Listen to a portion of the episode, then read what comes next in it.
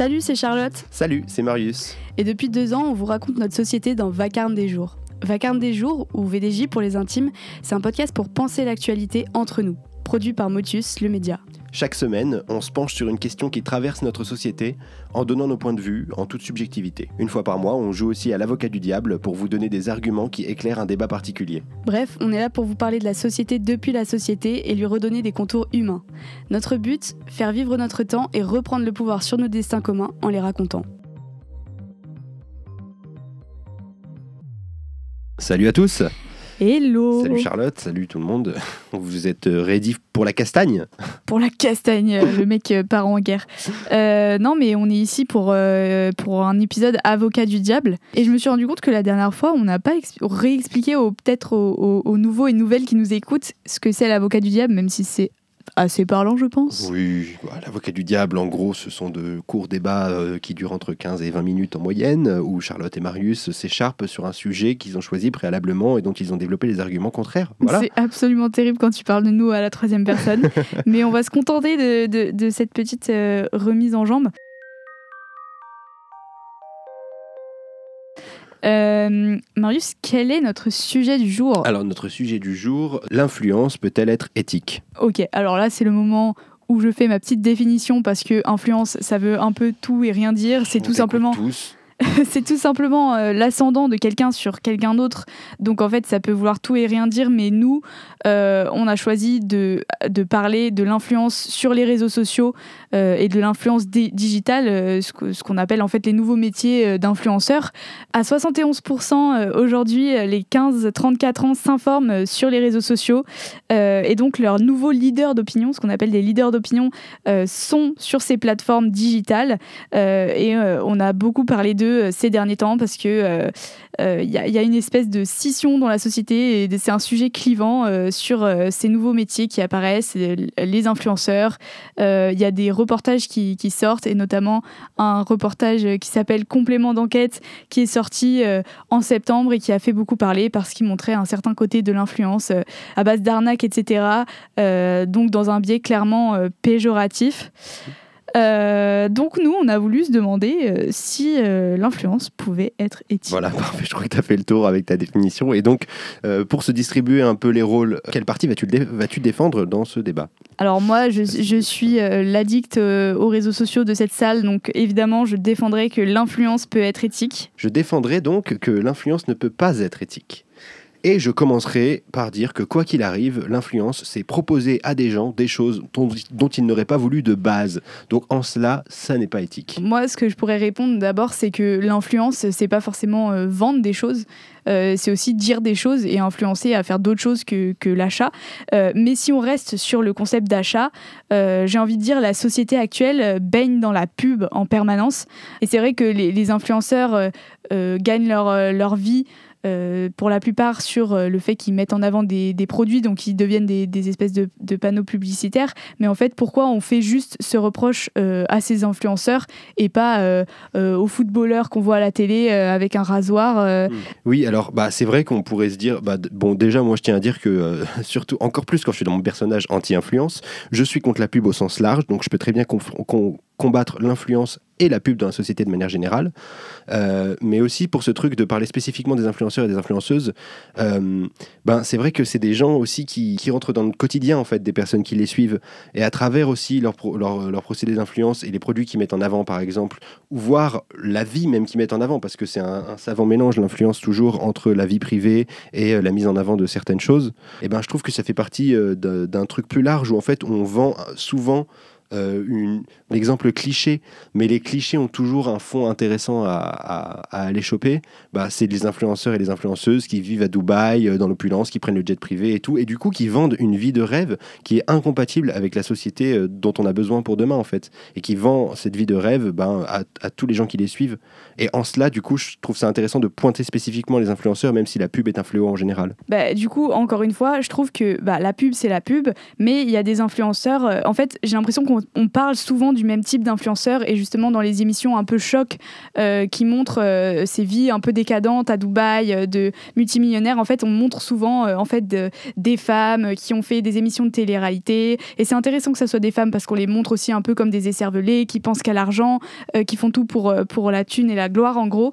mais il y a d'autres types d'influenceurs, notamment des influenceurs écolos par exemple, qui vont eux exercer une influence pour inciter les citoyens à faire une action, à envoyer un mail à leurs députés, etc. Par exemple, Camille Etienne, c'est une, influenceuse écolo et qui pousse les gens à engager des actions collectives, qui supporte les mouvements sociaux.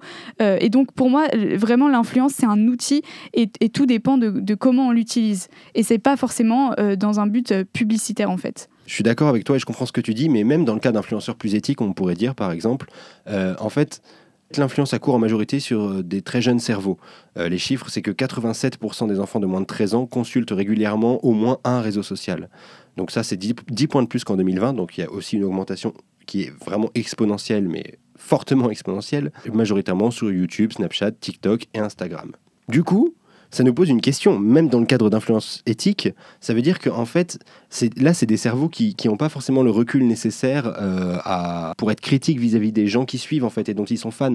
Et donc, euh, je trouve que c'est même questionnable en soi, même si on est d'accord entièrement avec les idées qui pénètrent dans les cerveaux de nos petits-enfants, euh, de, de, nos petits-enfants, on peut, on peut se demander quelle est l'éthique dans le fait d'imprégner de, une idéologie de manière si forte en fait sur des cerveaux si jeunes, puisque on sait bien que les, jeunes sont beaucoup beaucoup sur les réseaux sociaux quoi.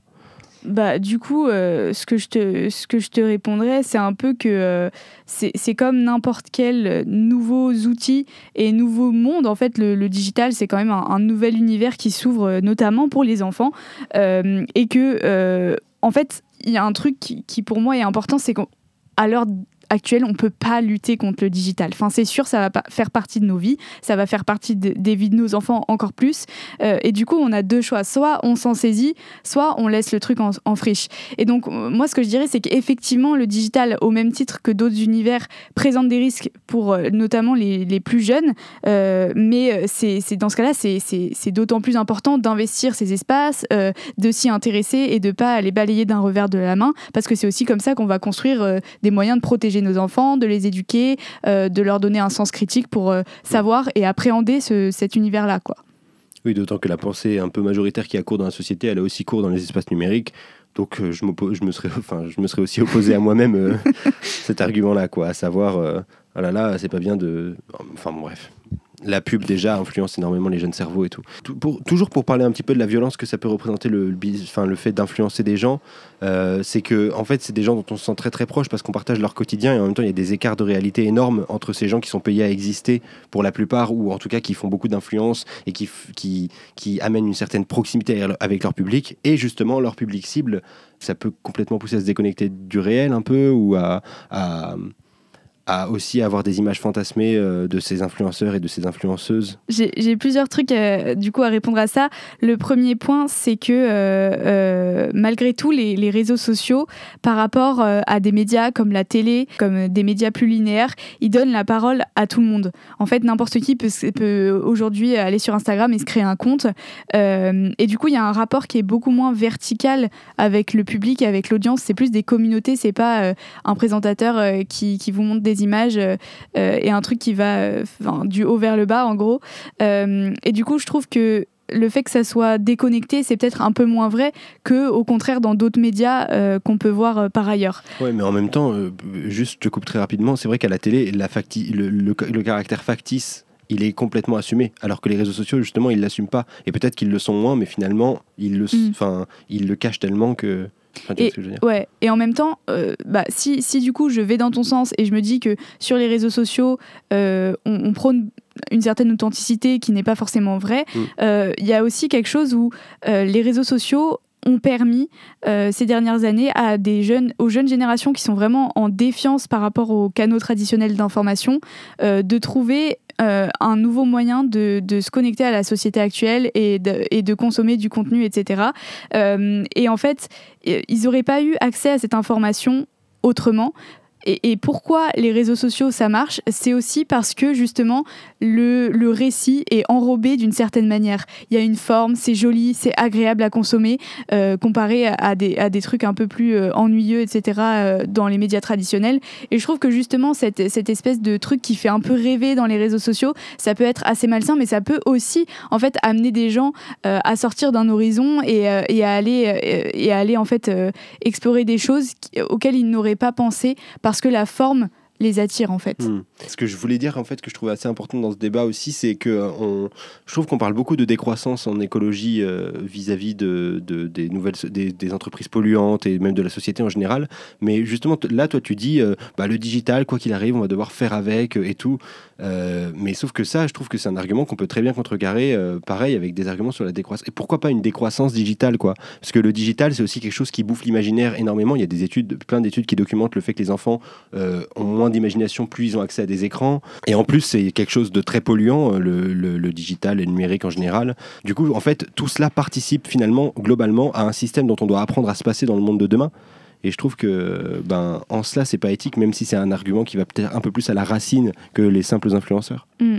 Bah, du coup, euh, ouais, là, c'est, si on parle du digital, mais bon, qui est quand même le, le, système qui sous-tend euh, l'influence, euh, tel qu'on en parle aujourd'hui, je dirais qu'en fait, le, système qui s'effondre, enfin, le, système vers lequel on, doit tendre, clairement, il n'existe pas, il est loin d'exister et il n'existera pas avant des années. en attendant, le digital, ça peut être un outil pour le faire pour, pour essayer de le faire de le faire exister ou d'en être le plus proche possible. Et c'est vrai que c'est hyper polluant et qu'il faut pas négliger euh, l'impact euh, du digital qui est euh, aujourd'hui quasiment le, quasiment plus polluant en termes de rejet d'émissions carbone que le secteur de l'aviation. Donc c'est quand même important de le dire. Mais en vrai l'impact que ça a sur les mobilisations notamment écologistes le fait de connecter des gens qui, n'auraient jamais connecté autrement euh, et du coup de pouvoir mettre en relation, informer les citoyens et leur donner des clés pour lancer l'alerte et pour se mobiliser, euh, il est quand même pas pas négligeable. Et puis, je trouve que c'est aussi, bah, pour boucler un peu la boucle peut-être, on parlait de la publicité au début. et c'est vrai que, du coup, si on associe la publicité à l'influence, on se dit que ça peut pas être éthique. Mais moi, je voulais quand même juste rajouter que la publicité, c'est le pendant de la gratuité. Genre sur certaines choses euh, on se dit que on se paye pas mais il faut bien qu'on rémunère en fait les gens qui travaillent et qui produisent des contenus etc euh, et du coup la publicité euh, ça, permet ça. Il faut pas l'oublier quand même et, le truc c'est que souvent on voit la publicité comme un truc qui est forcément pas éthique qui pousse à consommer etc mais je trouve qu'à la base quand on pense à la réclame dans les vieux journaux etc ben, c'était quand même le but de la publicité c'était de faire connaître des initiatives. Et pourquoi en fait on ferait pas euh, euh, connaître euh, via les influenceurs et via l'influence de manière éthique des, nouveaux modes de vie, des nouvelles idées, par exemple, je sais pas, faire du compost dans son jardin, enfin bref, plein de plein de petits trucs comme ça qui peuvent qui peuvent en fait se faire connaître via via l'influence. Bah oui, oui, ça je suis d'accord avec toi, mais j'ai l'impression que y a ce que tu as dit en préambule, par contre, je, je ne peux pas être d'accord avec ça. Tu disais le la publicité est le pendant de la gratuité, c'est-à-dire que c'est pas la publicité qu'on se rémunère, mais il y a d'autres moyens de se rémunérer, euh, l'abonnement, les dons, etc. Enfin bref, il y a plein d'autres moyens de se rémunérer. Je n'arrive pas à être d'accord avec ce truc de dire euh, la publicité c'est quand même ça qui sert à rémunérer les gens et tout, parce que la publicité, bah en fait c'est, c'est, une, une, machine de destruction euh, massive mm. pour ce qui est de la bataille culturelle qu'on a à mener pour le monde de demain. C'est quelque chose qui rogne notre vie en permanence, qui, non, mais justement, c'est ce que je dis. En fait, on pense à la publicité comme quelque chose qui met en avant forcément des trucs horribles. Mais, et, ah oui, oui alors que là que je voulais en venir. Et, juste pour répondre à ce que tu viens de dire, euh, bah si, c'est un pendant de la gratuité, parce qu'en fait, un média qui, où il faut être abonné pour pouvoir euh, lire les contenus, etc., c'est pas un média qui est gratuit. Donc moi, si j'ai envie de donner accès à n'importe qui, peu importe leurs revenus, peu importe ce qu'ils ont comme argent, euh, gratuitement, il faut que je me rémunère. Le seul moyen de pas demander de l'argent aux gens qui consomment mon contenu, c'est de faire de la pub. Ok, oui, c'est vrai. Je, bah, je suis d'accord avec toi, mais du coup, enfin, je trouve ça, du coup, c'est un débat vachement compliqué parce que faut, enfin. Faudrait qu'on fasse un débat sur la pub. On les connaît tous, ouais, la pub a des travers énormes et tout, et on, peut en parler pendant des heures. Mais du coup, j'ai l'impression qu'en conclusion, finalement, euh, bah, comme tous les débats, ils, demandent d'être précisés dans ces termes.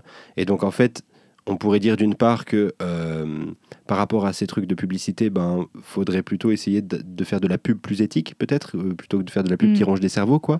Et pour ce qui est de, de- et, je trouve que l'autre euh, truc qu'on n'a pas vraiment résolu dans le débat et qui de toute façon pour moi est très difficile à résoudre, c'est le rapport entre les enfants et le digital. Mm. Effectivement, est-ce qu'on qu'on doit interdire euh, à- avant un certain âge l'accès aux réseaux sociaux ou aux écrans de manière générale euh, et pour le bon développement des cerveaux enfants et, ado- et préadolescents euh, Enfin, je trouve que ça c'est une, une grosse grosse question et on n'est pas prêt de, de pouvoir y répondre dans notre société en tout cas.